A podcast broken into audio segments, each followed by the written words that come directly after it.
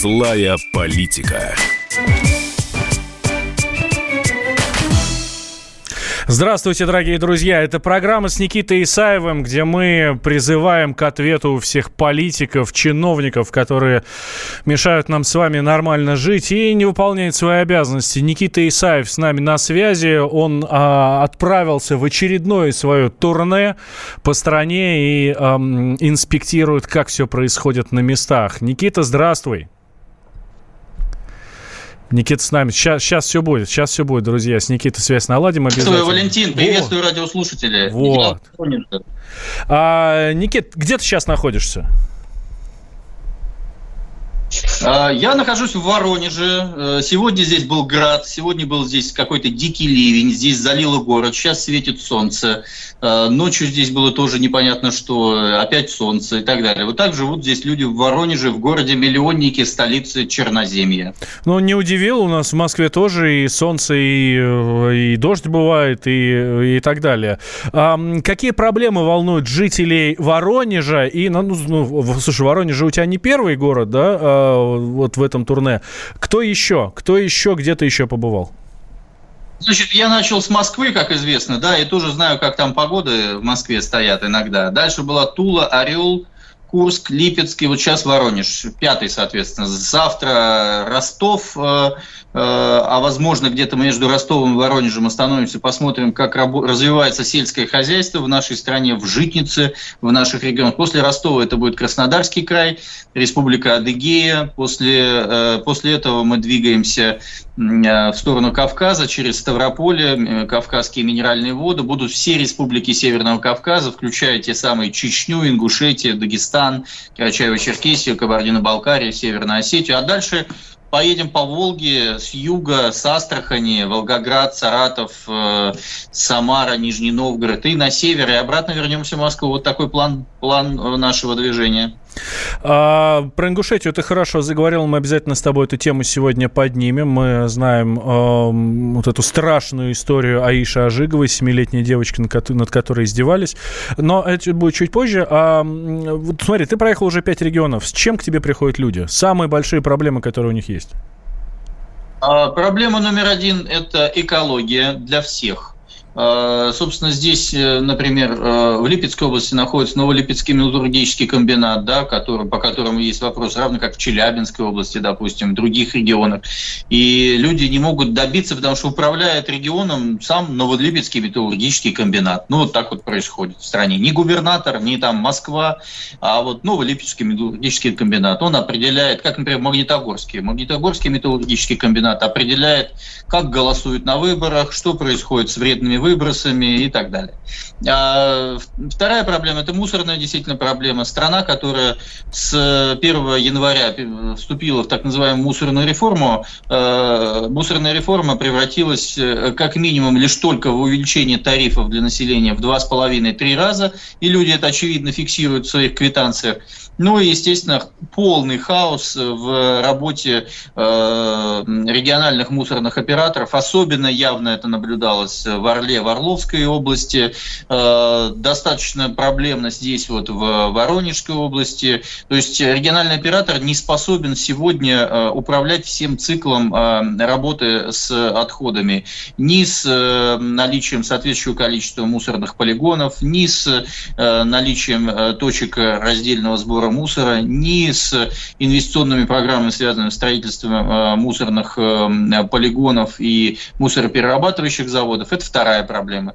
Э, третья проблема, вот, кстати, по дорогам вопрос не стоит, в стране ими позанимались за последние 2-3 года, когда вот там омские дороги позвучали на очередной прямой линии э, у президента. Вопрос состояния жилого фонда достаточно э, проблемная история по всем городам. Если в Москве мы, так сказать, критиковали реновацию говорили, нет, не надо, останемся жить в хрущевках, то здесь люди, в общем, понимают, что хрущевки, которые никогда не ремонтировались, капитальному ремонту не подлежали, хотя должны это каждые 25 лет делать, то ничего с ними не происходит. А капитальный ремонт, за который люди платят, э, передвигают э, на последующие годы. Это вот является достаточно существенной проблемой. Проблемы здравоохранения, безусловно, они вызваны вот коллапсом в системе административного управления в стране. Например, в Орле, Орловской области губернатор Клычков, например, объединяя Орел и Орловский, э, Орловский район, например, э, довел до того, что люди сейчас, э, фельдшеры скорой помощи,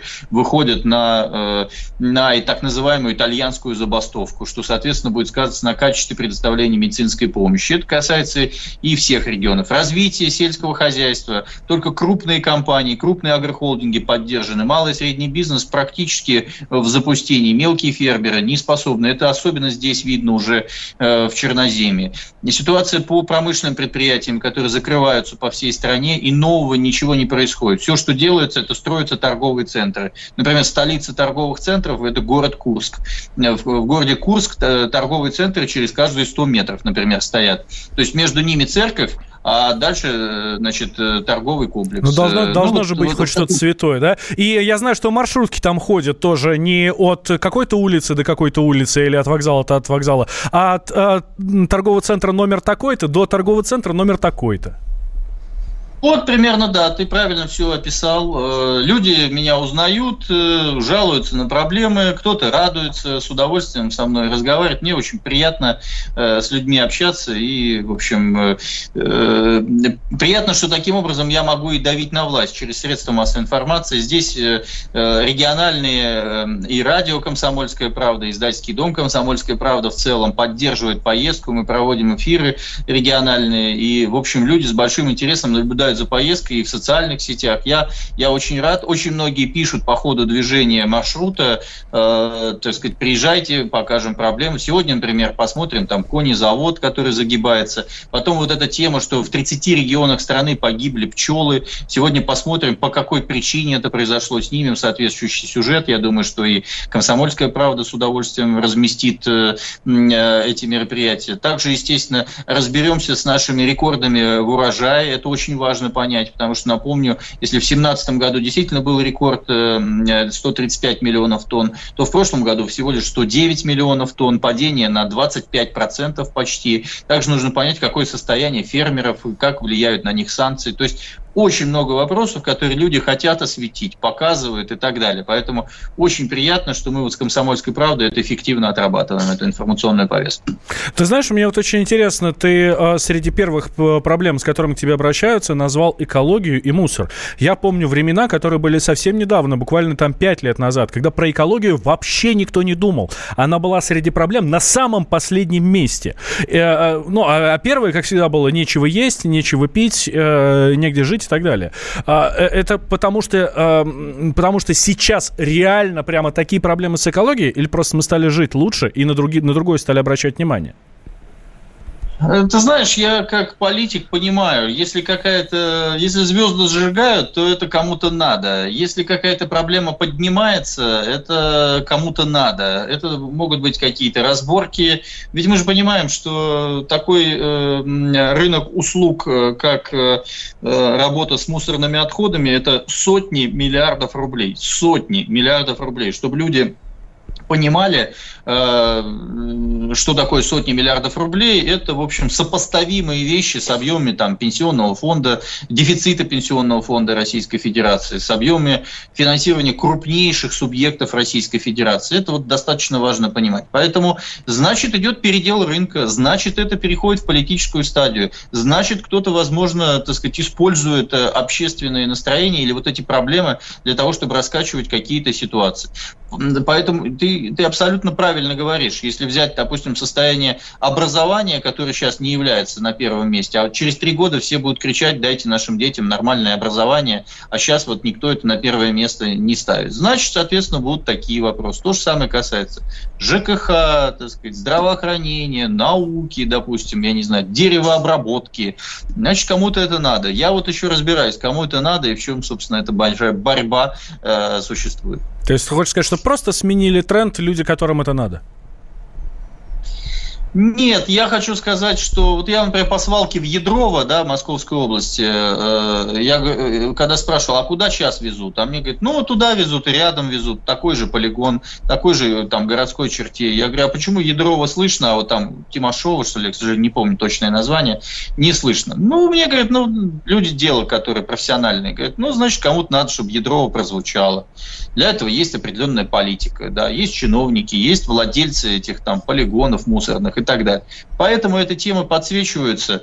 Дальше профессионально запускается через средства массовой информации, социальные медиа, через различные там социальные сети. И, так сказать, в какой-то момент превращается в большой такой медийный шум, который может очень многое столкнуть. Так, друзья, давайте сейчас сделаем небольшой перерыв. Э, Никита Исаев с нами на связи. Он сегодня в Воронеже. Это пятый день его путешествия по стране, большого путешествия, которое мы э, вместе, собственно, ну, с Никитой и «Комсомольская правда», мы э, все это дело освещаем, э, узнаем у людей, какие у них самые главные проблемы, ну и, соответственно, с этими проблемами будем пытаться разобраться, в частности, здесь у нас в программе «Злая политика». Э, после перерыва, буквально через две минуты. Вы никуда не переключайтесь, друзья. Мы э, перепрыгнем э, через, несколько, э, через несколько локаций, через несколько городов, в которых побывает э, Никита Исаев. Отправимся сразу в Ингушетию. Э, затронем как раз ту самую проблему с э, Аишей Ажиговой, эту страшную историю. И позвоним на место, узнаем, почему все так произошло. Злая политика.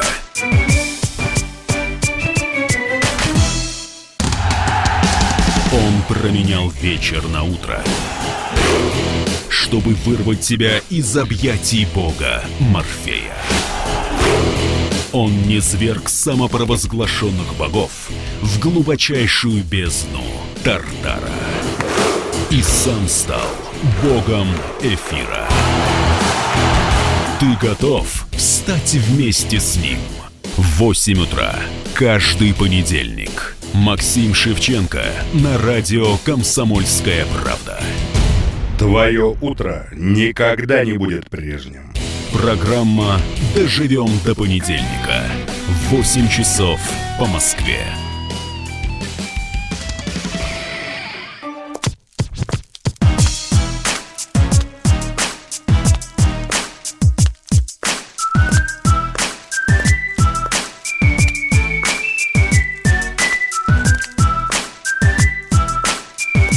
Злая политика. Мы возвращаемся в прямой эфир. Радио «Комсомольская правда». Я Валентин Алфимов. Э, Никита Исаев с нами на связи. На этот раз он в э, Воронеже. Продолжение того самого большого путешествия, э, про которое мы вам говорили, которое мы вам анонсировали. На местах проверяет Никита Олегович. Что происходит там? Бомбит Воронеж, Никита Олегович. А что, что Трип Воронеж? Бомбит Воронеж, говорю, есть такое выражение. Но да, можно и так сказать. А до этого бомбил в хорошем смысле этого слова и Липецк, и Курск, и Орел. В общем, досталось всем. И Москву и даже. Москву. Отбомбил Град. Тоже в хорошем смысле а, так, давайте сейчас, друзья, перенесемся в Ингушетию. Там совершенно дикая история. 4 июня, 4 а, июля в одну из больниц Назрани доставили семилетнюю девчонку.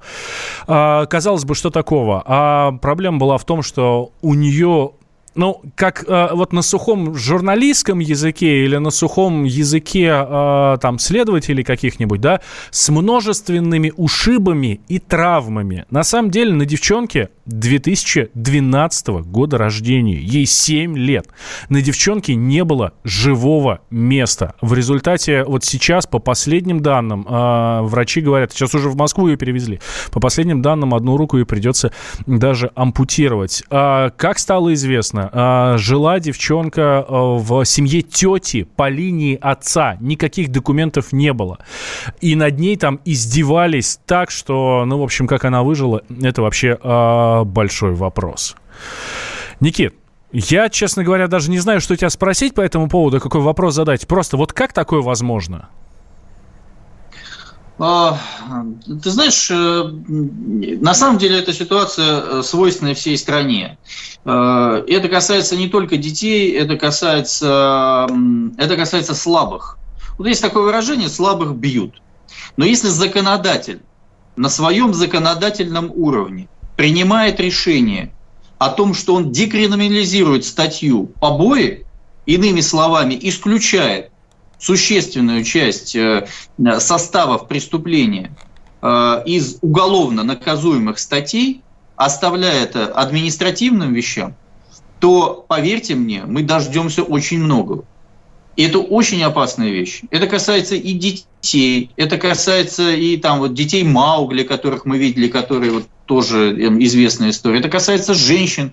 И женщины и дети – это самые слабые, которые боятся написать заявление, потому что понимают, что потом правоохранительная система э, оставит их один на один с теми же самыми, значит, э, я даже не знаю, какие слова здесь подобрать, выродками – ну, конечно, это отвратительно. Ну, то есть э, я боюсь, что э, по-другому мы не сдвинем эту ситуацию, если не вернем. Почему это произошло, вот эта декриминализация? Это произошло потому, что вот нашим правоохранительным органам просто не хочется ворочаться с ворохом вот этих вот мелких бумаг, мелких побоев, истязаний, которые происходят регулярно. А почему они происходят регулярно? Потому что там нет работы, приходит там кто-то выпивает, от этого начинается всякое бытовое насилие над детьми, над женщинами и так далее. Вот яркая совершенно ситуация, которая сейчас э, всколыхнула. Вот мы сейчас в предыдущей части говорили о том, что э, значит, если звезды зажигают, ну, в хорошем смысле, да, а бывает в плохом смысле, значит, кому-то это надо. Если вдруг мусорная тема стала важнейшей темой в стране, и экология в том числе, а действительно, как ты правильно, Валь, говоришь, что пять лет назад еще эта ситуация не была э, столь э, значительна, значит, кому-то это надо. Ну, значит, кому-то надо, чтобы девочка именно из Ингушетии попала вот э, в такую информационную сводку. А ты можешь себе представить, сколько десятков и сотен, а может быть и тысяч детей и женщин находятся сегодня в этой ситуации? И никто о них абсолютно не говорит. Они приходят в отделение милиции, если даже там доходят до куда-то, э, в отделение милиции, там отмахиваются, или полиции, как там, там отмахиваются, говорят, извините, э, мы не можем ничем помочь. Это не уголовная статья. Пожалуйста, идите в соответствующие там профилактические какие-то учреждения, медицинские, снимайте побои и так далее. И все. Поэтому, Валентин, я считаю, что э, государство должно воспользоваться тем, что предоставила эту медийную площадку, государственные средства массовой информации. Я вот смотрю Первый канал, Интерфакс, в общем, все новостные ленты об этом пишут. Включилась э, детский омбудсмен э, Аня Кузнецова. То есть все занялись этим вопросом. Необходимо снова поставить вопрос о возврате э, статьи побои в уголовное законодательство и в уголовный уголовно-процессуальный кодекс. И главное, защитить тех, кто собственно, сейчас попадает в, это, в подобную ситуацию и в перспективе может попасть. Мы спасем много жизней и много здоровья людей, людям, которые, собственно, избегут того, что сейчас происходит в вакханалии в стране. Есть у нас звонок 8 800 200 ровно 9702, наш номер телефона. Евгений из Липска к нам дозвонился. А вот мы сейчас с Евгением поговорим и будем звонить в Ингушетию, узнаем вообще, как могло произойти то, что произошло. Евгений, здравствуйте. Здравствуйте. А, вот мне кажется, что вот в данном конкретном случае вот господин журналист, он как раз повелся по поводу тренда. То, что вы говорили, что сейчас есть тренд, тренд мусорный, тренд еще какой-то. А вот сейчас тренд по поводу домашнего насилия. А ведь по большому счету, если вглубь взглянуть этой проблемы, то в данном конкретном случае виноваты органы опеки. Потому что ребенку 7 лет, ребенок должна была, девочка должна была идти в школу, девочка там, может быть, должна была быть в больнице, должна была быть в поликлинике где-то на учете стоять и так далее и тому подобное. То есть должны были проводиться какие-то там мероприятия со стороны органов опеки, которые бы обеспечили на ранней стадии, вот тогда, когда только эта тетушка начала ее дубасить, да, тут начала ее унижать и так далее и тому подобное, тогда вот раньше бы органы опеки, если бы этим занялись, то тогда бы это дело можно было бы при, предотвратить. Скажите, пожалуйста, а правоохранительные органы не должны этим заниматься? А правоохранительные органы занимаются немножечко другим. Вот правоохранительные органы должны были вступить свое действие тогда, когда органы опеки и попечительства должны были им сообщить о том, что произош... происходит вот такое чудовищное ужасное преступление в отношении малолетнего ребенка. Вот так я лично считаю. Почему это должны делать органы опеки и попечительства? Почему это не могут сделать сами люди, соседи, свидетели и так правильно, далее? Правильно, абсолютно правильно. Вот соседи, свидетели, другие люди должны были взять в органы попечительства, да в милицию обратиться. Но они же не обращались. Они же не обращались. Общая вина, да, я согласен. А... Так что в данном конкретном случае говорить о том, что отменено... Алло. Да-да-да-да-да-да говорить, говорить о том, что вот отменена ответственность, значит, за э, домашнее насилие, в данном конкретном случае это притянутая за уши, будем так говорить, тема. Самая главная тема в том, что в данном конкретном случае и во многих случаях органы опеки попечительства, соседи, родственники, просто умыв руки, ничего не делают, вот и все. В данном конкретном случае милиция сработала нормально, когда к ним обратились с этим делом, а, отставить полиция. То есть они сработали нормально. Когда к ним обратились, они осуществили все свои действия, которые Спасибо. были положены. Спасибо, да, вас мы услышали. А, Никит, а, я предлагаю нам прямо сейчас позвонить а, Котикову Русламу, да, а, Рустаму Даудовичу. Это участковый, как раз на его территории жила семья, где была Аиша. А, и спросить у него вообще, как, как может произойти такая история? Как у него на территории могла произойти такая история, что он не заметил вот такого вот зверского издевательства в, Давай, как его еще в семье. Котиков Руслам, Рустам, э, Рустам Даудович. Рустам Даудович. Да.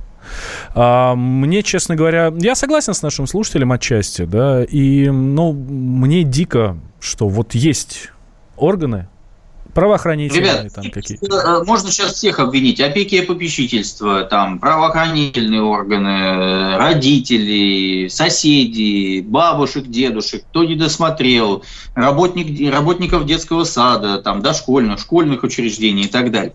Еще раз, пока не будет правил игры, в которых а, там вопросы там ювенальной юстиции, вмешательства там в дела семьи, не будет понятен регламент, ничего в России не, не изменится в этом отношении, лишь только будет ухудшаться, потому что ожесточенность в обществе, которую власть от себя отбрасывает, просто вот отбрасывает и говорит о том, что ну не, протест не надо, все там э, и так далее, и это все копится на кухне, это все превращается в градус ненависти, в градус напряжения, который выбрасывается вот в это физическое воздействие, потому что, ну исторически женщины считают, что бьет, значит любит, да, вот соответственно, стерпится, слюбится. Вот мы так вот все и живем. И в какой-то момент, в общем, мы уже действительно понимаем, что это, видимо, нормальная совершенно ситуация. Поэтому нет, это, этому нужно ставить вообще менять некий культурный код людей в этом отношении. Это очень важно. Абонент временно недоступен. Это абонент временно недоступен. Это, это телефон Рустама Даудович, собственно, участкового на территории которого желает семья. К сожалению, у нас нет возможности сейчас с ним пообщаться. Но давайте сейчас мы сделаем небольшой перерыв. Ну, буквально вот там, э, там три минуты на новости. И после новостей, после новостей тогда позвоним начальнику местного отдела э, МВД э, Рустаму Закриевичу. Э, Гандалоев Рустам Закриевич сразу после новостей ему звоним э, и спрашиваем у него, как, так, как у него на территории могла произойти такая ситуация. Тем более, что родно, э, что муж вот этой тети, у которой жила Аиша, которая издевалась над э, бедной семилетней девчонкой, полицейский. Он полицейский. И в его семье происходила такая история. Ну вот у начальника этого полицейского и спросим, как вообще все это дело могло произойти.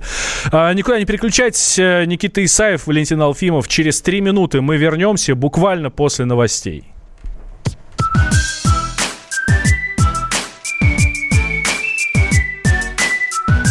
Злая политика.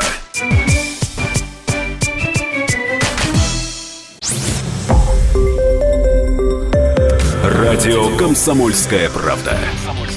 Более сотни городов вещания и многомиллионная аудитория.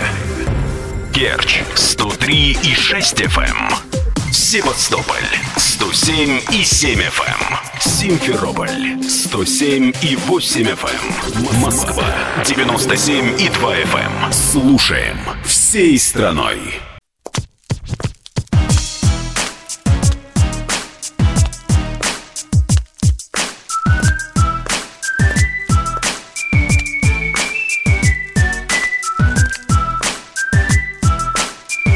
Злая политика.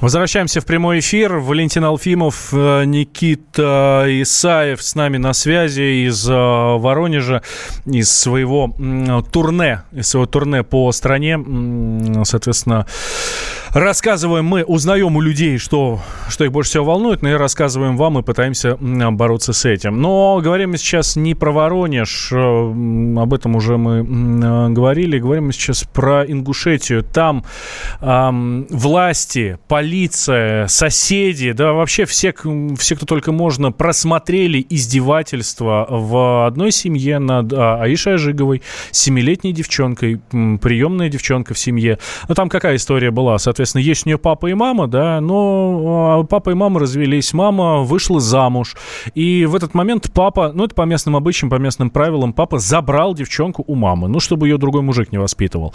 Вот, и передал в семью своей сестры, то есть воспитывала девчонку, семилетнюю, а родная тетя и издевалась над ней так, что страшно, страшно сказать. Фотографии в интернете есть.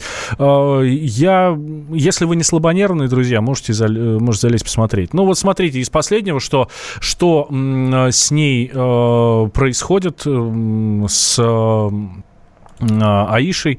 А, в, она сейчас в НИИ неотложной детской хирургии и травматологии Леонида Рошаля. А, что говорит Анна Кузнецова, полномоченная по правам детей, омбудсмен детский? Ситуация остается сложной, необходимо продолжать лечение. Скорее всего, придется, придется принимать решение. Тех позитивных прогнозов, которые были изначально после диагностики, уже нет. У девчонки диагностирован сухой некроз пальцев правой кисти, грубые изменения мышц плеча и предплечья. Ну, то есть у нее пальцы отмирают уже от того, как ее лупили. Но, в общем, ни, никакого нету на ней живого места. А как потом оказалось, женщину, которая издевалась над ней, тетю родную, э, зовут Мака Ганиева. А вот что интересно, у Маки Ганиевой муж полицейский. То есть в его доме вся эта история происходила. Вот как так? В ее доме вся эта история, в его доме вся эта история происходила. В доме полицейского издевались над семилетней девчонкой. У меня нет ответа на это. Слушай, вот, Виталий, мне такое, знаешь, понимание, вот э, у нас в стране примерно так. Вот э, это же палка о двух концах. С одной стороны говорят, так, ну давайте не лезьте в дела семьи. Хорош там вот этой ювенальной юстиции. Целые какие-то, значит, э, э, воззвания по этому поводу. Политические акты, акции, какие-то даже политические партии берут на это. Не дадимся и прочее тому подобное. Потому что, как получается, те самые органы опеки и попечительства, если они активно работают, ну, то есть, как бы наблюдают за качеством выполнения родительских обязанностей, либо там опекунства. А, у нас начинают жаловаться, говорят, что вы лезете в дела семьи. Мы сами знаем, как надо, так сказать, воспитывать, как управлять. Вот, пожалуйста, сытая, сытая, а, довольная, довольная. Вы что лезете? Нет, вот кто-то там жалуется по этому поводу, что она, оказывается, плачет там каждый день или через день.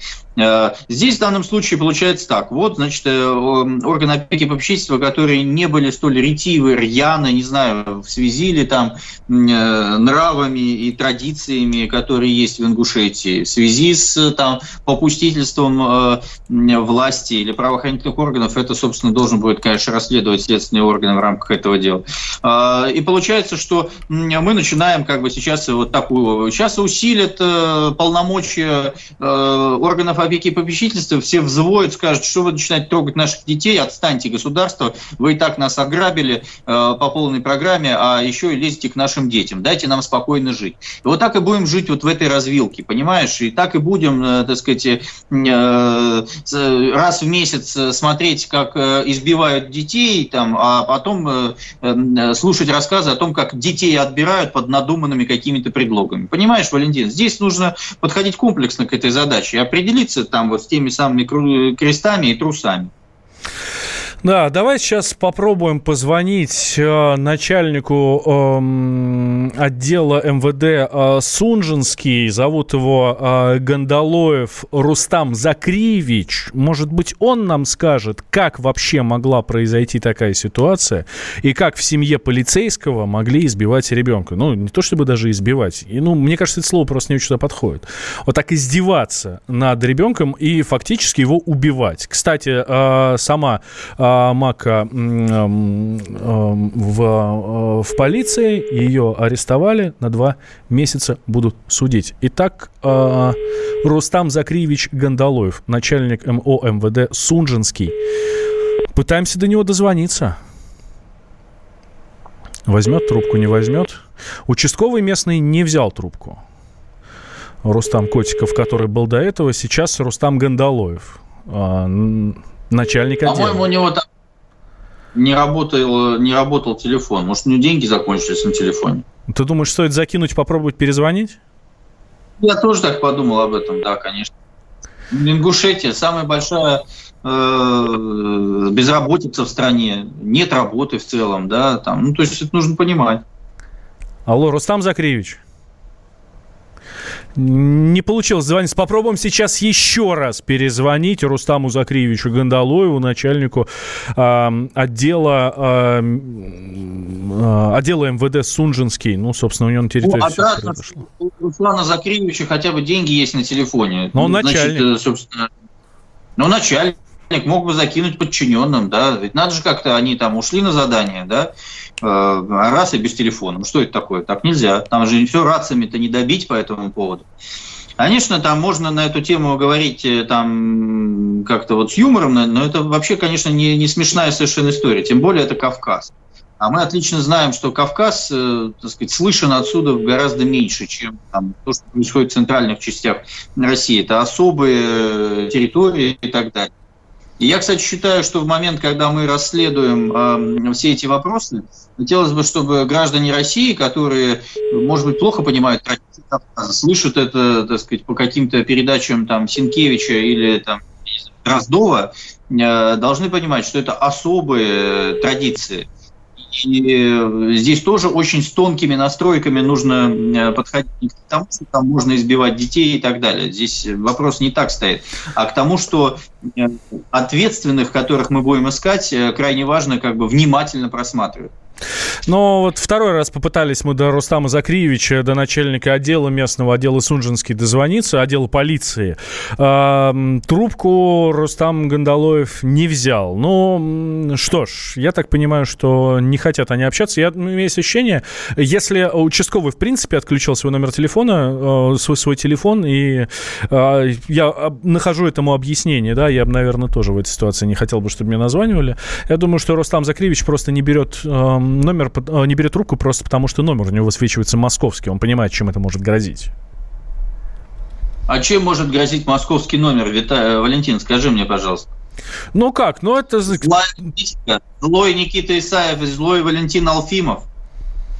Нет, ну, может, там проверки, там еще что-то. Опять же, я думаю, что те журналисты его уже достали в какой-то степени. Но пока, пока у нас не получается дозвониться до него. Э, проверка идет, а я просто трубку не возьму, и, и все, и шито-крыто, да? То есть ты думаешь, это очередное превышение полномочий? А, нет, я, я просто считаю, что Э, к сожалению, нам вряд ли удастся вот так до Кавказа легко э, дозвонить. К сожалению, подчеркиваю. Я бы... Помнишь, вот как в прошлой программе мы звонили там вот в Иркутскую область, дозвонились для до председателя законодательного собрания Иркутской области. Там. Ну и человек четко объяснил, что происходит там, на все вопросы ответил, дополнительные вопросы, сложные вопросы, провокационные вопросы, которые мы с тобой задаем. А в данном случае просто стараются избегать всего этого. Ну, конечно, такой шум, который э, сейчас поднялся по стране, явно как бы их, конечно, беспокоит. Нам слушатели И пишут. Мы с тобой обсуждали о том, что как раз состоялась отставка у бывшего главы республики, сейчас появился новый глава республики все там, так сказать, дуют на воду, сейчас начинается избирательная кампания, там все будут там, значит, думать, как выбирать, как бы что-то не прозвучало. И повторюсь, это все может быть не просто так, это информационный вброс, совпавший с уходом Евкурова с поста. Вот многие могут сказать, ну при чем здесь Евкуров и при чем здесь девочка из Ингушетии? А вот еще раз повторяю, уход Евкурова с поста том числе может э, иметь э, к этому определенное отношение. Ведь Евкуров ушел не просто так. Насколько я знаю, он назначен заместителем министра обороны Российской Федерации. Да, да ему Кто присвоили знал, звание быть... генерал, генерал-майора, да. генерал-майора, а тут оказывается, что в течение срока его полномочий методично избивалась девочка. Понимаешь? То есть это вот э, такая история, в которую... Ну в ладно, которую, Никит, здесь которую, я, я с тобой не согласен, народ... ровно потому, что э, ну, не может губернатор отвечать за все. Ну, не может президент а республики вот, за все отвечать. А, вот, а люди связывают именно с этим. А люди уходят в отпуск, в, отпуск в отставку, когда кто-то садится там на стул, да, там вот в Грузии, да, ну а что? Кто там должен отвечать, что сел на стул депутат Государственной Думы Российской Федерации, на стул спикера парламента Грузии? Вот он взял и ушел там в отставку, да, понимаешь? Поэтому тут э, все не так однозначно. Там, понимаешь, это большая политика, а в политике не, так сказать, миллионы э, шага, шагающих людей по площадям, а, так сказать, один пост э, в социальной сети может всколыхнуть огромное количество рефлексий. Да, сейчас сделаем небольшой перерыв, две минуты, сразу после продолжим. А у нас еще на очереди звонок в Иркутск, звонок в Иркутскую область, где чиновники вместо того, чтобы лю- людей спасать от наводнения, спасали свои задницы и свои участки в прямом смысле слова.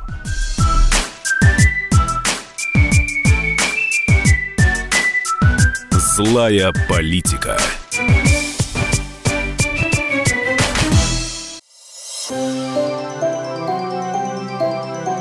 Комсомольская правда представляет.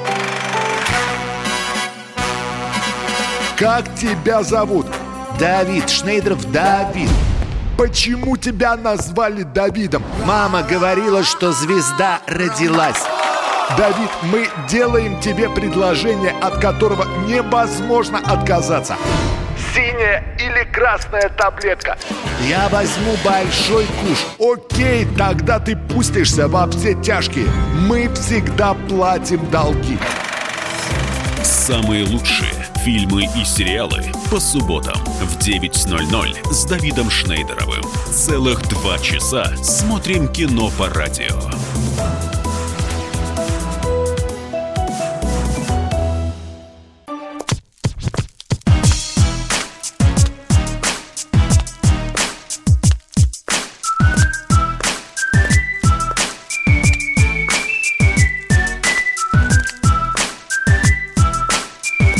Злая политика.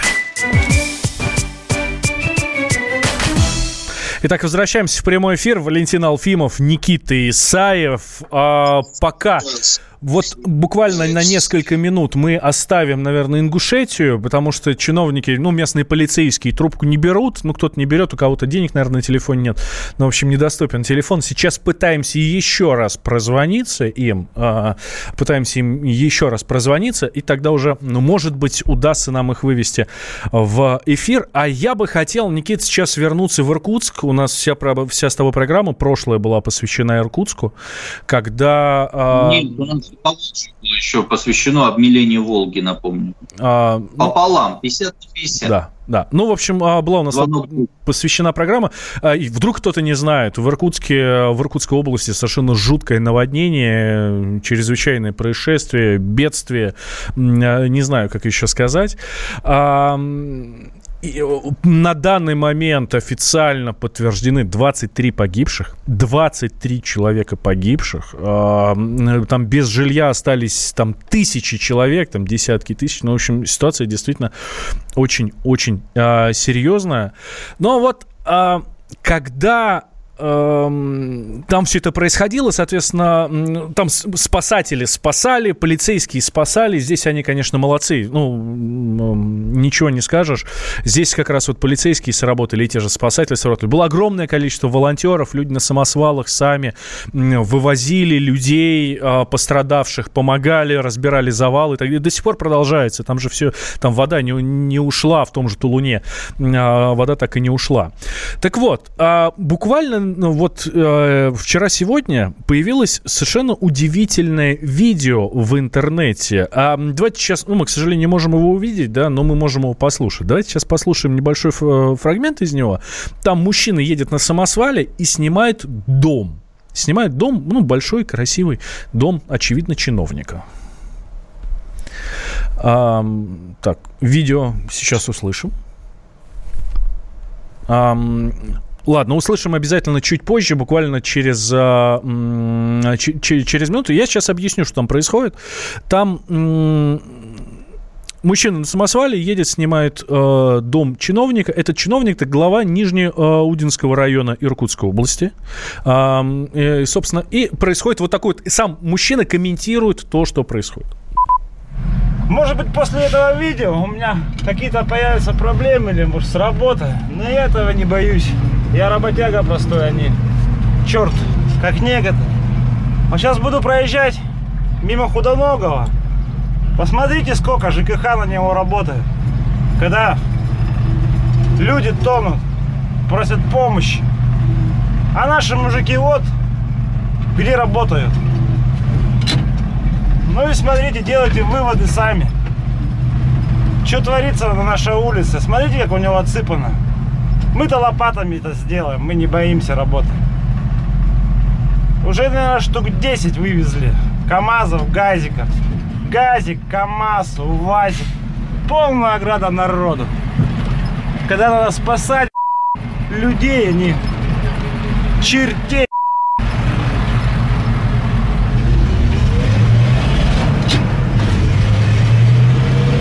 Ну, собственно, дальше он уезжает, я... Э, псих, психанул, уехал. А, я понял. Да. А Сергей Худоногов, глава Нижнеудинского района Иркутской области, э, собственно, на видео, у него на участке стоят машины, которые откачивают воду. Всех затопило, у него откачивают, да. Ну и, значит, спасает он э, свой участок. Сейчас попытаемся ему дозвониться, ну, буквально там через пару минут. А пока, Никит, ты удивлен, что такое может произойти? Чиновнику себя буду оттачивать, а на всех остальных плевать. Но нет, конечно, не удивлен. У чиновника есть насос, у чиновника есть э, люди, которые помогают ему откачивать, у чиновника есть деньги, чтобы платить эту работу, у чиновника есть административный ресурс, чтобы избежать информационной огласки в большинстве своем. Я Знаешь, сколько таких? Я тебя слышу, сейчас у меня ощущение, что ты оправдываешь его. Я не оправдываю тебе объясняю, как построена система в стране и что люди видят каждый день. Вот сейчас, в настоящий момент, мы ведем с тобой программу, а тысячи чиновников по стране у себя э, дома что-нибудь делают. Или, собственно, э, так сказать, ищут возможности для того, чтобы перекачать деньги из бюджета там, в карман. Вот и все. А мы с тобой, значит, чему-то удивляемся. Еще раз повторяю, до того момента, пока народ будет это все принимать, а, видимо, принимают. Я был в Нижнеудинске. Вот, ну, Валя, я же говорил, в прошлом году я проезжал, я остался в гостинице в Нижнеудинске. Ну, то есть там с тараканами, со всеми делами. Там было три гостиницы, кстати, в этом Нижнеудинске, прекрасном. Да? Еще раз повторяю, люди ходят, смотрят э, в пол, просто в пол, просто в землю. Они не видят этих чиновников, которые откачивают у себя из дома воду. И люди к этому привыкли, люди, люди поникли, люди даже на протест не идут уже. Потому что люди не доверяют ни власти, ни протесту, ни оппозиции, ни Госдепу, ни там, украинским нацистам, никому уже вообще не доверяют. Понимаешь? Это абсолютная апатия населения, в котором оно сейчас находится. Но это очень опасная вещь. Вот что я тебе хочу зафиксировать. А чиновник Нижнеудинский, ну вот сейчас мы с тобой оставшуюся часть программы будем полоскать его там в хвост и в гриву, да, если так выражение такое вот будет э, уместным. Вот. вот мы ему сейчас дозвонимся, спрашиваем, Вась, ну что ты так себя Сергей Михайлович, плохо? Он Сергей сказал... Михайлович а, Худоногов. Алло, Сергей Михайлович. Алло. Да, а. Сергей Михайлович, здрасте. Радио «Комсомольская правда», прямой эфир, Никита Исаев, Валентин Алфимов. Мы вот тут обсуждаем вот историю с видео, которое попало в интернет, э, где у вас на участке стоит машина, воду откачивают и так далее. Как вы прокомментируете? Да никак, я уже настолько прокомментировался, что даже теперь уже не знаю рассказывать. Главное, говоришь одно, показывает другое. А, так мы поэтому вам и звоним. Извините, прям по-честному на всю страну сказать. Я вот тоже часто даю комментарии, но так получается, что каждый раз приходится говорить снова. Поэтому и ваша задача, как чиновник, это делать. Так что там было на самом деле? Ну, на самом деле, там ничего не было. Сейчас Следственный комитет занимается. Сейчас закончит, проверит и все расскажет всю правду. Но Следственный комитет Следственным комитетом. Ну, вы сами нам расскажите правду. А какую я могу вам рассказать правду? Я не могу рассказать никакой правды. Ну, смотрите, э, вся страна считает, что вы откачивали воду в тот момент, когда все население захлебывается в наводнении. То есть вы хотите сказать, что это неправда, ложь и так далее? Я, я, я, я не мог откачивать воду, потому что вода с моего огорода ушла самостоятельно. И с огорода воду никогда никто не откачивает. А у вас машины стояли, цистерны на участке, они там чего делали тогда? А эта машина стояла, потому что а, плыли фекалии из подвалов и пытались их убрать, чтобы они были на улице. Но у них это не получилось. Вот и все. На улице же общее пользование. Ну, то есть все обвинения в, в вашей коррумпированности, они здесь безосновательны, да? Что вы там за счет бюджета и так далее? Ну, я не знаю, конечно. Я, я, я не считал себя никогда коррумпированным человеком. Но если кто-то так говорит, наверное, так. Э, Сергей Михайлович, очень приятно, что вы спокойно ведете дискуссию. Это очень приятно. Вот в прошлый раз губернатор Левченко, допустим, был достаточно нервным на звонке, рассказывая о том, что происходит. Правда, ваш э, полный тезка Сергей Михайлович э, Сокол был достаточно более обстоятельно да, рассказывал. я узнал, мне сегодня освободили от членов Единой России. А... Вас освободили? Ну, говорят так. Я, я, я правда про Сергей Михайлович, а скажите, а вот там то, что бирки, э, Сергей Михайлович, бирки Единой России на гуманитарную помощь, которую расклеивали, это правда или нет? Я распиливал. А, якобы Не... есть сообщение о том, что на гуманитарную помощь, которая приходила со всей страны, а, приклеивали а, бирки, а, наклейки Единой России. Это правда? Я не, я не могу этого сказать, я просто этого не знаю. Я, кстати, в прошлом году проезжал Нижнеудинск, э, Сергей Михайлович, э, оставался ну. у вас в одной из гостиниц. Э, честно скажу вам, ну, грустное впечатление оказывает. Посмотрели бы. Ребята из РЕН-ТВ были, все поснимали, поглядели и сказали одно кодовое слово. Сергей Михайлович, каменный цветок не вышел. Мы успокоились. Вот это я вам могу сказать. А, Сергей Михайлович, хорошо, давайте по новостям. Что сейчас происходит у вас в Нижнеудинске, в Нижнеудинском районе? Ну, работают люди, а что у нас происходит? Ну, работают. А когда все восстановят, э, когда можно будет приступать, скажем так, когда местные жители вернутся к нормальной жизни? Ну, я думаю, что частично уже возвращаются люди к нормальной жизни. Большая часть, которая потеряла жилье, получает сегодня компенсацию э, за имущественную утерю. Ну, имею утерю на имущество по 50, по 100 тысяч на человека, по 10 тысяч уже практически все получили. Сейчас идет государственная комиссия, государственный специальный институт, ну, чтобы не было ошибок, и будет оцениваться каждое жилье, и которое будет утрачено полностью, будет компенсация за 45 тысяч квадратных метров человеку сделана. Вот. А если частично, то около 6 тысяч за квадратный метр, чтобы они могли выбрать вариант или построить, или приобрести, или приобрести квартиру. Спасибо большое. Сергей Худоногов был с нами на связи, глава Нижнеудинского района Иркутской области. Собственно, дозвонились мы до него э, из прямого эфира. Леонид, ну, да. я могу сказать так, конечно, все правильно. Э, следователи э, определят, что там действительно происходило. Наветы говорить нельзя. Но, кстати, пример Сергея Михайловича, который... У нас, кстати, с тобой Сергей Михайлович обычно очень четко и ответственно отвечает перед гражданами. Только Сергей Михайлович. Может, будем звонить только Сергею Михайловичу? Ну да, как вариант. На Сергея Михайловича на все, на все проблемы в стране не напасешься. Никит, спасибо ну, большое. Сергей Михайлович Миронов, например, «Справедливой России», вот, э, наверное, ответит на все вопросы достаточно четко, если ну, наверное, ответит. возникнут. Через неделю встречаемся здесь, в этом же самом месте, в э, «Злой политике» с Никитой Исаевым. Злая политика.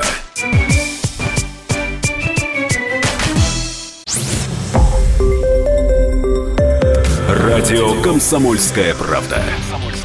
Более сотни городов вещания и многомиллионная аудитория. Хабаровск 88 и 3 FM. Челябинск 95 и 3 FM. Барнаул 106 и 8 FM. Москва 97 и 2 FM. Слушаем всей страной.